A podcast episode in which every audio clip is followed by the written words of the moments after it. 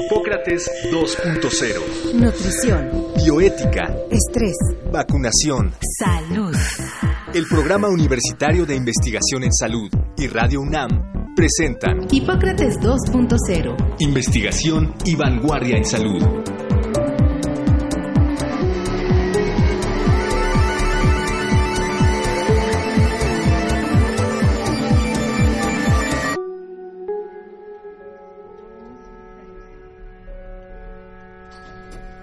Los trastornos del neurodesarrollo se definen como un conjunto de condiciones que afectan al sistema nervioso, generalmente al cerebro, provocando cambios en los procesos psicológicos. Se agrupan en seis categorías clínicas, entre las que se encuentran trastornos del espectro autista, discapacidad intelectual, trastornos de la comunicación, trastornos específicos del aprendizaje o del desarrollo motor, trastorno por déficit de atención con hiperactividad y trastorno por tics. Aun cuando se han descrito algunos factores genéticos o ambientales relacionados con los trastornos del neurodesarrollo, las causas precisas de cada uno sigue siendo motivo de estudio, por lo cual su diagnóstico y manejo requiere de especialistas en el campo de la salud mental.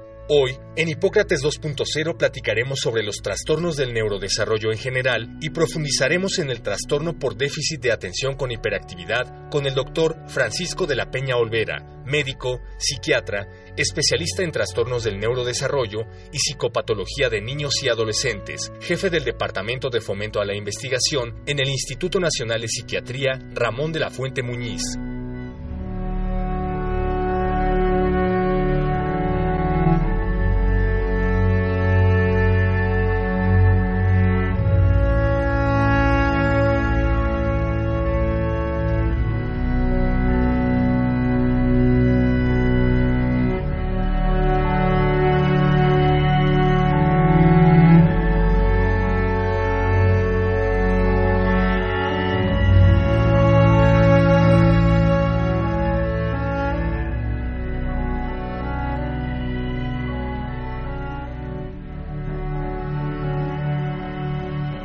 Tal? Bienvenidos a Hipócrates 2.0. Yo soy Mauricio Rodríguez, qué bueno que nos acompañan. Pues hoy vamos a hablar sobre trastornos del neurodesarrollo. De hecho, vamos a hacer dos programas porque es un tema muy vasto. Entonces, hoy vamos a platicar en particular sobre el trastorno por déficit de atención con hiperactividad, pero antes vamos a poner el contexto en general de los trastornos del neurodesarrollo y pues invitamos al doctor Francisco de la Peña Olvera, especialista en este tema médico, psiquiatra, especialista en trastornos del neurodesarrollo, incluso profesor titular del curso de psiquiatría infantil de la UNAM en el Instituto Nacional de Psiquiatría. Pero antes que nada, Francisco, bienvenido a Hipócrates 2.0. Muchas gracias, Mauricio, por la invitación.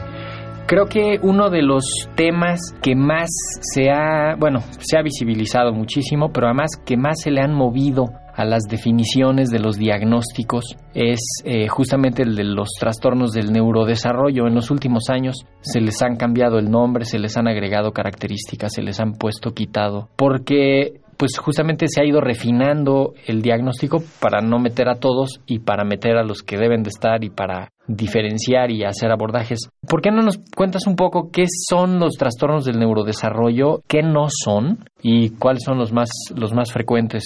Claro que sí, fíjate que este constructo, lo que se llama como trastorno de neurodesarrollo, formalmente apareció en el 2013 con el DSM-5, que es el Manual Diagnóstico y Estadístico para Trastornos Mentales de la Asociación Psiquiátrica Americana, que es un poco como el libro de taxonomía o de clasificación para los trastornos Ajá. mentales. Hay otro que también es muy utilizado, que es el de la Organización Mundial de la Salud, que es la Clasificación Internacional de Enfermedades. Y ambas clasificaciones incluyen esta nueva área o dimensión que se llaman trastornos del neurodesarrollo, que previamente nunca había sido conceptualizada. Okay. Antes se conocía que habían algunos de los que hoy conocemos como trastornos del neurodesarrollo dentro de otra área. ¿Cuáles son los trastornos del neurodesarrollo? Dentro de estas se incluye la discapacidad intelectual, antes conocido como retraso mental. Okay. Ya no se le llama retraso mental, ahora se le llama discapacidad intelectual. También se le puede denominar como trastorno del desarrollo intelectual. El hecho de que tenga trastorno no dentro del nombre implica eh, para algunos países, no particularmente en México, la utilización de seguros de gastos médicos sí, sí, para sí. la atención al respecto. Otro de los trastornos del neurodesarrollo que todo mundo conoce es el trastorno del espectro autista, es el nombre correcto que actualmente se debe manejar ya no se le llama autismo, ya no se manejan los otros tipos de autismo como el que se denominaba Asperger o Red, que se pasó a ser un trastorno neurológico porque se encontró su fundamento genético y ahora se le conocen como espectro autista con especificadores. Por ejemplo, si tú tienes el especificador del lenguaje conservado y aparte tienes el especificador sin discapacidad intelectual, se convierte en lo que antes se, denominaba Asperger. También dentro de los trastornos del neurodesarrollo está el trastorno por déficit de atención con hiperactividad, que antes formaba parte de los trastornos de la conducta disruptiva, que afortunadamente se trasladó hacia esta nueva dimensión, y otros que son los de la lectoescritura, los del cálculo, los del movimiento, e incluso los, los TICs. Suena como a que están terminando de ponerse de acuerdo a dónde pertenece cada una de estas, les voy a llamar las alteraciones, no son enfermedades, son, son, condiciones. Fíjate, este, eh, lo, que te acabo de mencionar de que estos trastornos se incluyen dentro de la clasificación internacional de enfermedades de la Organización Mundial de la Salud, es como la Organización Mundial de la Salud clasifica las enfermedades en el mundo y el apartado de psiquiatría o de trastornos mentales viene en toda esta área de los trastornos del neurodesarrollo por primera vez armonizada con el DSM-5. Okay sí es una situación de avance en cuanto a la aproximación de clasificación lo más, vamos a llamarle, psicopatológicamente clara en términos de definición de aspectos genéticos, estudios de imagen cerebral, neuropsicológicos, participación medioambiental, en donde podemos entender mejor estas manifestaciones y darles un agrupamiento más adecuado. Claro, que eso se debe de traducir en como lo dices, diagnósticos más precisos, manejos oportunos, manejos más específicos, porque hay una parte que, bueno, está bien que las clasifiquen y que, que hay una parte ahí taxonómica que está muy técnico en el ámbito no médico y psiquiátrico. Bueno, eh, entiendo, lo, entiendo lo que tú me dices y tal vez se deba que yo tenga una deformación al respecto porque una de mis líneas de investigación tiene que ver con esto y con lo que te denominaba hace rato de los especificadores que si nos da tiempo después lo voy a comentar. Lo que sí quisiera decirte es que es importante desde el punto de vista de que sabiendo cómo las denominamos y las agrupamos, podemos entender algo que lo hace diferente al constructo anterior. Sí. Estamos acostumbrados a ver las cosas categóricas, es decir, lo tiene o no lo tiene. Si me explico, tiene autismo, tiene autismo, tiene atención, no tiene atención, y eso es un error. En medicina pocas cosas son categóricas, una de ellas es el embarazo, que ni siquiera es un trastorno, es una condición fisiológica normal que atendemos lo los tiene O no lo tiene. Y ahí no hay medias embarazadas, ¿no? Ahí sí o no embarazadas. Pero todo lo demás es dimensional, es decir, tú tienes de déficit de atención 1, 2, 3, 4, 5, 6, 7, 8, 9, 10. Cuando rebasas el 6 o el 5 o el 7, dependiendo del punto de corte que estableces, entonces te hago caso y entonces rebasas el umbral clínico y entonces puede producirte disfunción, puede producirte daño. Entonces, si yo no entiendo que estas manifestaciones que integro como un trastorno son dimensionales y que algunas van a estar más, otras están menos dentro del mismo constructo del trastorno, entonces no voy a entender que esto se va a ir moviendo. Claro, y es, es finalmente es refinar el diagnóstico, ¿no? O sea, entiendo que para hipertensión y para diabetes sí está bien que haya un punto de corte a nivel poblacional para decir, a ver, a partir de aquí lo tiene o no lo tiene y se empiezan una serie de acciones. Déjame decirte que el problema de los trastornos del neurodesarrollo es que son altamente comórbidos entre ellos mismos y esto genera algo que nosotros denominamos las comunalidades sintomatológicas. ¿Qué quiero decirte con esto? Quiero decirte que yo tengo a un paciente que preferentemente se manifiesta con trastorno por déficit de atención, pero tiene otras manifestaciones clínicas del espectro autista, de los trastornos de lectoescritura, del cálculo, y entonces pareciera que tiene muchos problemas del neurodesarrollo y no nada más uno. Comórbido quiere decir que aparecen varias enfermedades al mismo tiempo, ¿no? Exactamente, comórbido es un término técnico que se me fue de la boca sabiendo que estoy ante un público en general, disculpen, por favor, perdónenme la vida. No, no, y quiere decir una participación que o sea, se, se, presentan al mismo tiempo. Ya. Ahora, ¿cuáles son los más frecuentes? ¿Que ¿A quién le dan? Antes de pasar a eso, me gustaría definir algunas características propias de los trastornos del neurodesarrollo. Los trastornos del neurodesarrollo inician en la infancia temprana. Esto es. Sin embargo, hay algunos casos de, por ejemplo, déficit de atención que puede manifestarse hasta la vida adulta, porque son inherentes a que hay un desfase en el desarrollo normal del sistema nervioso central. Y entonces muchas de las habilidades o de las áreas del desarrollo que debería yo estar manifestando no lo estoy haciendo a tiempo. Esa es una característica. La otra es que se presentan más en los hombres que en las mujeres, se presentan más en los niños que en las niñas. ¿Ah, sí? Significativamente hay más niños con trastornos de discapacidad intelectual, de déficit de atención, del espectro autista, que niñas. Otro es que de alguna manera tienden a disminuir o a establecerse o estabilizarse muchos síntomas durante la vida adolescente y la vida adulta, pero nunca desaparecen por el todo. Entonces, esto es muy importante tenerlo en mente. Cuando dices eh, infancia temprana, eso Infancia es... temprana es antes de los 5 o 6 Antes años, en la vida preescolar. Ok, ahí, ahí empieza. Sí. En particular, yo sé que hoy vamos a hablar de déficit de atención, lo cual me parece muy importante porque el trastorno por déficit de atención es un padecimiento que se caracteriza por tres eh, síntomas claves. Uno que es la inatención, otro que es los problemas de inquietud, hiperactividad y otro que es el problema de impulsividad. ¿Cómo entendemos, por ejemplo, la impulsividad? Es cuando la persona responde antes de que termine de hacerse una pregunta, cuando se adelanta a dar respuestas, cuando hace cosas de manera muy desesperada y hace cosas sin pensar. ¿Cómo se caracteriza la inquietud y la hiperactividad? Cuando se levanta del asiento, cuando parece que trae una pila por dentro, cuando parece que trae gusanos en la cola, como dicen las mamás. Y la inatención se caracteriza cuando la persona no puede poner atención a aquellas cosas que no le gustan o no le interesan. Ese es el punto clave. Un niño con Sí. déficit de atención, un adolescente con déficit de atención puede estar varias horas En en algo que le interese y ahí no se distrae en absoluto. Sí. Pero ponle algo que no le guste o no le interese, entonces ahí es cuando ni 10 minutos lo logra. Sí. Y también depende mucho de la carga emocional. Si el maestro o la maestra me cae muy mal, va a ser más difícil que yo ponga Sí. atención. Sí, o si está haciendo una actividad que no le gusta, pues Sí, otros síntomas de la inatención son perder fácilmente las cosas, olvidar fácilmente cosas de la vida rutinaria, que parece que no escucha cuando se le habla, problemas para enfocarse en tareas que requieren un esfuerzo mental sostenido, ser muy desorganizado. todo esto, eh, pienso en, en un niño de cuatro años o que, el- Que estén fuera del desarrollo normal. la atención les dura muy poquito, ¿no? O sea, Conforme como- uno va creciendo, Sí. la atención va madurando. Por eso uno de los criterios para establecerlo es que estén fuera del marco del desarrollo de la edad que corresponde a la persona, del nivel de estimulación que requiere la persona y que le provocan un deterioro en el funcionamiento. Sí. O sea, no es lo mismo una escuela altamente estructurada que una escuela poco estructurada, Claro. donde te permite más un cambio de actividad. El, el de- trastorno por déficit de atención, aparte de esta triada básica de inatención, hiperactividad e impulsividad, algo que yo creo que es muy importante es que tiene otras manifestaciones conjuntas. Por ejemplo, problemas en la regulación emocional. ¿Sí? Entonces es fácilmente que estas personas sean, como la gente dice, de mecha corta. Se irriten fácilmente e incluso puedan tener reacciones explosivas. Hay un padecimiento que en la etapa escolar de los 6 a los 12 años, incluso antes, es altamente comórbido. Ahora sí ya lo explicamos, es que se presenta además con, con otras eh, cosas. que es el, el trastorno posicionista desafiante. Ok. Este tiene que ver mucho con el patrón de crianza que tienen con los niños con déficit de atención. Te voy a explicar. Resulta que si yo soy un niño que soy inatento, que no me concentro, que me levanto y la mamá quiere que me siente y yo aparte soy necio, porque pues es característico del problema, pues la mamá puede llegar a ser violenta. Sí. Le grita, le da un zape, le da un pellizco, le obliga a que se siente. Este patrón de crianza, junto con otras características como no ser consistente en los límites, como ser muy autoritario, etcétera, puede llevar a que la manifestación de respuesta del niño sea oposicionista y desafiante. De hecho, en los problemas médicos hay participación medioambiental y genética. Sí. En este padecimiento en particular, del oposicionista y desafiante, lo que explica el ambientalmente es el 80%.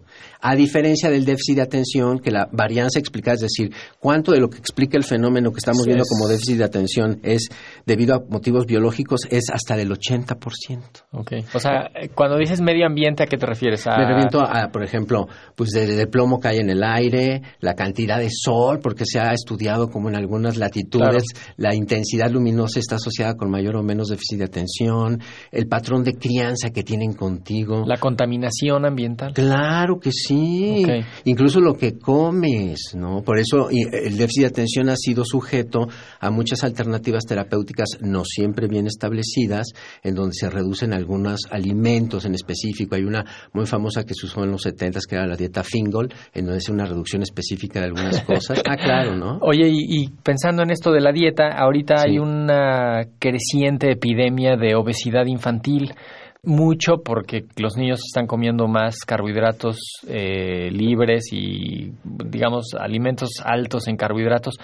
¿Eso detona alguna de estas cosas? O, Eh, lo- los ¿O no? carbohidratos, especialmente los dulces, los chocolates, activan a las personas. Entonces, por ejemplo, si tú quieres tener un niño que tenga una inducción al dormir sana, pues debes PM prohibir estas cosas de, azúcares refinados, como les llamamos nosotros. sí. En términos de obesidad y de aumento de peso, las personas que tienen sobrepeso y obesidad significativamente tienen mayor déficit de atención, pero no es a la inversa. No sé si me explico. sí, o sea, los delgados no se No, concentran los más. que tienen déficit de atención no necesariamente son más obesos, sino en particular los que tienen obesidad tienen mayor déficit de atención que aquellos que no son obesos. Ok. Entonces, parecía que hay algunos elementos incluso del propio déficit de atención en estas personas, por ejemplo, con el control de los impulsos y la alimentación continua. La otra es la desorganización en los horarios, ¿no? También se ha visto que esas personas que comen todo el tiempo, todo el tiempo, pues, también tienden mucho a subir y subir, sobre todo cuando comen cosas dulces, grasosas. El prototipo es Sí. el helado, es el veneno puro. También algunas cosas que con grasa y sal, que pues también tiene otro otro efecto, pero igual igual no hace bien, ¿no? Pero pienso en que entonces un niño con obesidad, además de que tiene más riesgo de desarrollar temprano diabetes, va a tener algún ah, riesgo elevado también para desarrollar. Eh, o sea, en términos particularmente sí, los niños que tienen obesidad se presenta más el trastorno por déficit de atención. ¿Dónde se hace la sospecha diagnóstica y dónde se confirma el diagnóstico? Pienso en las citas de periódicas con los pediatras que durante los primeros dos años son como muy periódicas, muy bien estructuradas. Después de los dos años comienzan a espaciarse más.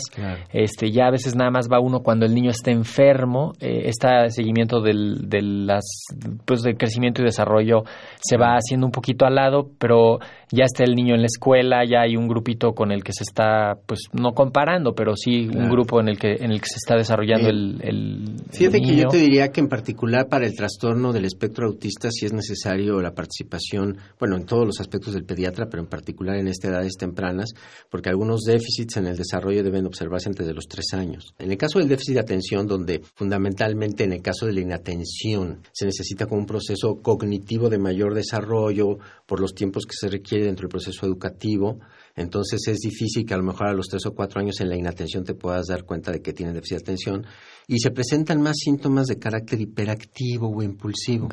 Entonces, en el caso de los preescolares, las manifestaciones son preferentemente hiperactivas, impulsivas. En la vida escolar pueden ser combinadas durante la primaria y en la adolescencia y posterior son preferentemente inatentas. Entonces, incluso los tres grupos de síntomas del trastorno por déficit de atención tienden, dependiendo de la edad, a manifestarse de diferente forma. Y lo más común, cuando menos, digo, a ti te llegan ya los pacientes más o menos filtrados, ¿no? Pero ¿dónde empieza la cadena de diagnóstico en, en la... Los, los profesores son una fuente de referencia súper importante. Yo te diría que no solamente en mi experiencia clínica, sino lo que está documentado científicamente, son los que identifican en la mayoría de los casos eh, las manifestaciones del déficit de atención en los alumnos, evidentemente por la estructura que se requiere. y llegan a un psiquiatra, un psiquiatra idealmente, que no debe de haber muchos, que debe de ser un, además, además de que esté estigmatizada la consulta psiquiátrica en, en adultos, ya no lo digamos en niños, hay un temor al- a la atención de ese tipo,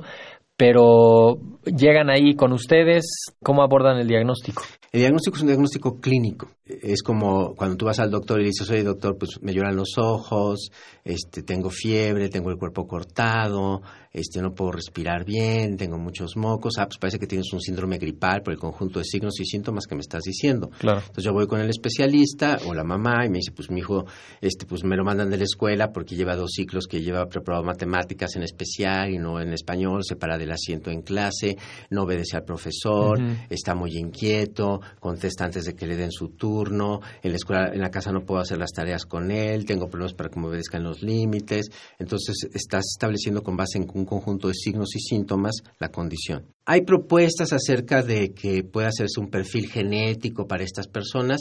El trastorno por déficit de atención es un padecimiento con alta carga genética de heredabilidad, sin embargo es poligenético. Y algunos polimorfismos de algunos genes están asociados con aquellos del transportador de dopamina, del receptor de dopamina, con algunos de noradrenalina. O sea, no es un gen en particular al que se pueda andar buscando. Entonces, es, no hay evidencia suficiente para poder determinar que yo te lo puedo hacer a través de esto. Otro, por ejemplo, dice Francisco que no le hiciste un electroencefalograma para hacer el diagnóstico. Es que el electroencefalograma no hace diagnóstico de trastorno por déficit de atención. Es un estudio que puede descartarnos cuál es la participación a lo mejor de un factor irritativo tipo epiléptico eh, en mi paciente, pero no me va a hacer el diagnóstico de déficit de atención. El diagnóstico lo integran y estas otras pruebas también son a veces para descartar otras cosas, ¿no? Como decías lo de lo de que no haya una cosa que pareciera que hay una epilepsia rara que no es clásica, pero que ahí por ahí pues, vamos a descartarla. O incluso, por ejemplo, hay niños victimizados, me explicó, víctimas de abuso físico, sexual, psicológico. que así lo manifiestan. Que, se manifiestan de forma muy conductual y de forma muy cognitiva, no necesariamente emocional. Sí. Y que podrías decir, tiene trastorno por déficit de atención, pero en realidad es pues simplemente es forma un parte de lo que llamamos nosotros los diagnósticos diferenciales, incluyendo el estrés postraumático, otros trastornos del neurodesarrollo. Hay que descartar que eh, no haya una discapacidad intelectual, no en términos de que estigmaticemos el TDAH asociado a la discapacidad intelectual, sino el hecho de que los pacientes con discapacidad intelectual además pueden tener déficit de atención. Ahora, nada más refinar un poquito lo de la, lo de la herencia en, ah, el, en, esta, en esta enfermedad. Hay, varios estudios, aproximaciones a los estudios eh, genéticos, ¿no? Sí. Una, por ejemplo, son los estudios de familias, qué tanto se presenta en las familias. Okay. Los otros son los estudios genéticos. Los estudios genéticos de gemelos, en los gemelos homocigotos, es decir, que salen de un mismo huevo, son comparten la misma carga genética, la presentación del trastorno por déficit de atención es del 80%. Y en los que no son idénticos, en los heterocigotos, es del 50%, igual que en otro hermano. Entonces, realmente la, participación genética es muy alta. Sí, pero pienso en de papá y, o mamá al hijo. O sea, si el papá o la mamá o el abuelo o la abuela tienen sí, indicativa. Pero, aquí hay una, una interacción gen-ambiente. ¿Qué quiero decir con esto? Y lo voy a hablar a través de otra enfermedad, que es la diabetes. Si mi papá y mi mamá tienen diabetes, es muy probable que yo tenga diabetes. Pero si yo toda la vida me cuido de no estar gordo, de hacer ejercicio, de no fumar, de no tomar, es muy probable o que no me dé o que me dé muy leve o me dé muy tarde en la vida. Justo a eso voy, porque si, si de entrada tu papá tiene rasgos de que, de que tiene o tuvo trastorno por déficit de atención y tú puedes ponerle al niño un medio ambiente que no le detone esos, esa sintomatología o que no le permita que se le desarrolle esa condición, sí te puede ayudar, ¿no? Eh, conozco pues unos compañeros que de entrada saben que en la familia hay herencia de trastorno por déficit de atención y pues justamente al niño chiquito tratan pues de que no ponerlo en situaciones que le pudieran promover el desarrollo de esa de esa condición, ¿no? Que son, pues mucho de la vida moderna les permite que, esas enfermedades salgan más rápido o se, se detonen, ¿no? O sea, todo es ahora hacer las cosas más rápido, tolerar menos la frustración, menos retos intelectuales, este, todo es desechable, este, los niños ven una cosa, saltan de una cosa a otra, entonces también un poco como de, a ver, vamos a bajarle los estímulos. Sí, tienes toda la razón en todo lo que acabas de decir. En, el, en, ese, en ese punto. Ahora, tratamientos. Ah, fíjate que yo, yo haría una vinculación con lo que tú acabas de decir, lo que estoy explicando y los tratamientos, porque si consideramos entonces que el trastorno por déficit de atención es una enfermedad que tiene una gran carga genética y entonces tengo que hacer modificaciones biológicas para poder disminuir los síntomas. Porque si yo hago solamente intervenciones psicosociales, la disminución de los síntomas va a ser muy leve porque no voy a estar teniendo éxito dada la naturaleza de los mismos. Si yo quiero tratar a una persona con déficit de atención sin un tratamiento biológico que nosotros llamamos medicinas, va a ser muy difícil que los síntomas disminuyan. Porque ¿cómo le voy a enseñar al niño las tablas a dividir que no va a logrado hacerlo y está en primero de secundaria si no deja de mover, si está saltando en la silla y en el asiento? Por más terapias que yo le dé, si no le quiero dar medicamento, pues el éxito terapéutico va a ser bastante controlado, bastante disminuido. Yo creo que si la gente logra entender esta parte del concepto, desestigmatizaría no solamente el déficit de atención, sino los tratamientos farmacológicos asociados, porque lo que te dicen, ¿cómo le voy a dar un estimulante a mi hijo? Es medicamento controlada, me van a quitar la medicina, Francisco. Sí, y te van a ver a la cara, y si te ven feo, a lo mejor sospechan de ti, no te la venden. Y te van a pedir IFE, WINE cuando la compres en la farmacia. Sí, es del grupo 2, te la van a controlar. Pero la evidencia es que si tú le das la medicina, la posibilidad de respuesta es del 80%. Sí. Y si no se la das, aunque le eches ganas a las otras No, estrategias. aunque hagas lo que hagas, Sí. ¿no? Hay algunas estrategias que últimamente se han estado vendiendo. Una de ellas es la estimulación magnética transcranial, que es un tratamiento emergente Sí. Que no voy a entrar en detalles al respecto, pero que se ha querido ofrecer también como tratamiento para el trastorno por déficit de atención. Hay algunos reportes, Sí. pero realmente no hay suficiente evidencia para catalogarla como un tratamiento definitivo. Eh, El metilfenidato. Bueno, el metilfenidato es un medicamento que lleva más de 60, 70 años en el mercado, la verdad es Seguro, que es efectivo. bueno, bonito y barato. Sí. muy efectivo. Desafortunadamente en México no habíamos tenido la entrada de otros productos estimulantes que son la primera línea de tratamiento. ¿Por qué se les llama estimulantes? Porque estimulan el alerta y te ayudan a focalizarte. Sí. Entonces realmente es una forma en que los síntomas mejoran, se controlan, no se quitan. Los tratamientos para el déficit de atención no quitan la enfermedad, solo la controlan. Entonces, Francisco, voy a tener que tomar la medicina toda mi vida. Lo más probable es que la tengas que tomar bastante tiempo y si tú alcanzas a desarrollar otros mecanismos con disminución de los síntomas que te ayuden Eso. a es- mantener el control, pues podrás intentar dejar la medicina. Sí, porque además, si le das el medicamento y lo hacen todo bien en la etapa crítica del niño, va a poder salir bien en la escuela, va a poder hacer algún deporte, hacer algún arte, hacer, o sea, va a ser un, un niño que va a estar más o menos integrado a la sociedad. Mira, con- Mauricio, con yo veo tan grave a veces esto de que los papás no quieran darle los medicamentos apropiados a los niños de acuerdo a la investigación científica, Sí. como aquellos que tampoco quieren vacunar a sus hijos. O sea, Sí. están en misma dimensión, en el mismo nivel. Hay un nuevo producto en el mercado mexicano que pertenece a las familias de las anfetaminas, que es la lisdexanfetamina, cuyo nombre comercial no voy a decir, pero que, aunque es un buen producto, ha tenido problemas de distribución. Entonces, hay épocas en las que hay, hay épocas en las que no hay, etcétera, etcétera. Pero sí quiero yo dejar este mensaje muy claro que los estimulantes como el metilfenidato o las sales de anfetamina son la mejor opción de tratamiento farmacológico. Claro. Son la primera línea en todos los algoritmos en todo el mundo para tratar este padecimiento. Oye, Francisco, tenemos que ponerle pausa al programa de hoy. Ya pusimos el contexto de los trastornos del neurodesarrollo. Muchísimas gracias por esta primera lluvia de aclaraciones y de ideas y, y muchísimas gracias por estar en Hipócrates 2.0 y vamos a continuar la próxima semana con trastornos del neurodesarrollo. Pues muchas gracias a ti y a todos los radioescuchas. Yo soy Mauricio Rodríguez. Quédense en Radio UNAM. Agradecemos al doctor Samuel Ponce de León, coordinador del Programa Universitario de Investigación en Salud y coordinador académico de esta serie. El Programa Universitario de Investigación en Salud y Radio UNAM agradecen tu escucha. Te esperamos la siguiente semana para platicar sobre lo último en materia de salud e investigación. En Hipócrates 2.0. Investigación y vanguardia en salud. Se despiden de ti en la producción Patti Gamboa, Héctor Castañeda y Alejandra Gómez. Hipócrates 2.0. Radio UNAM. Experiencia sonora.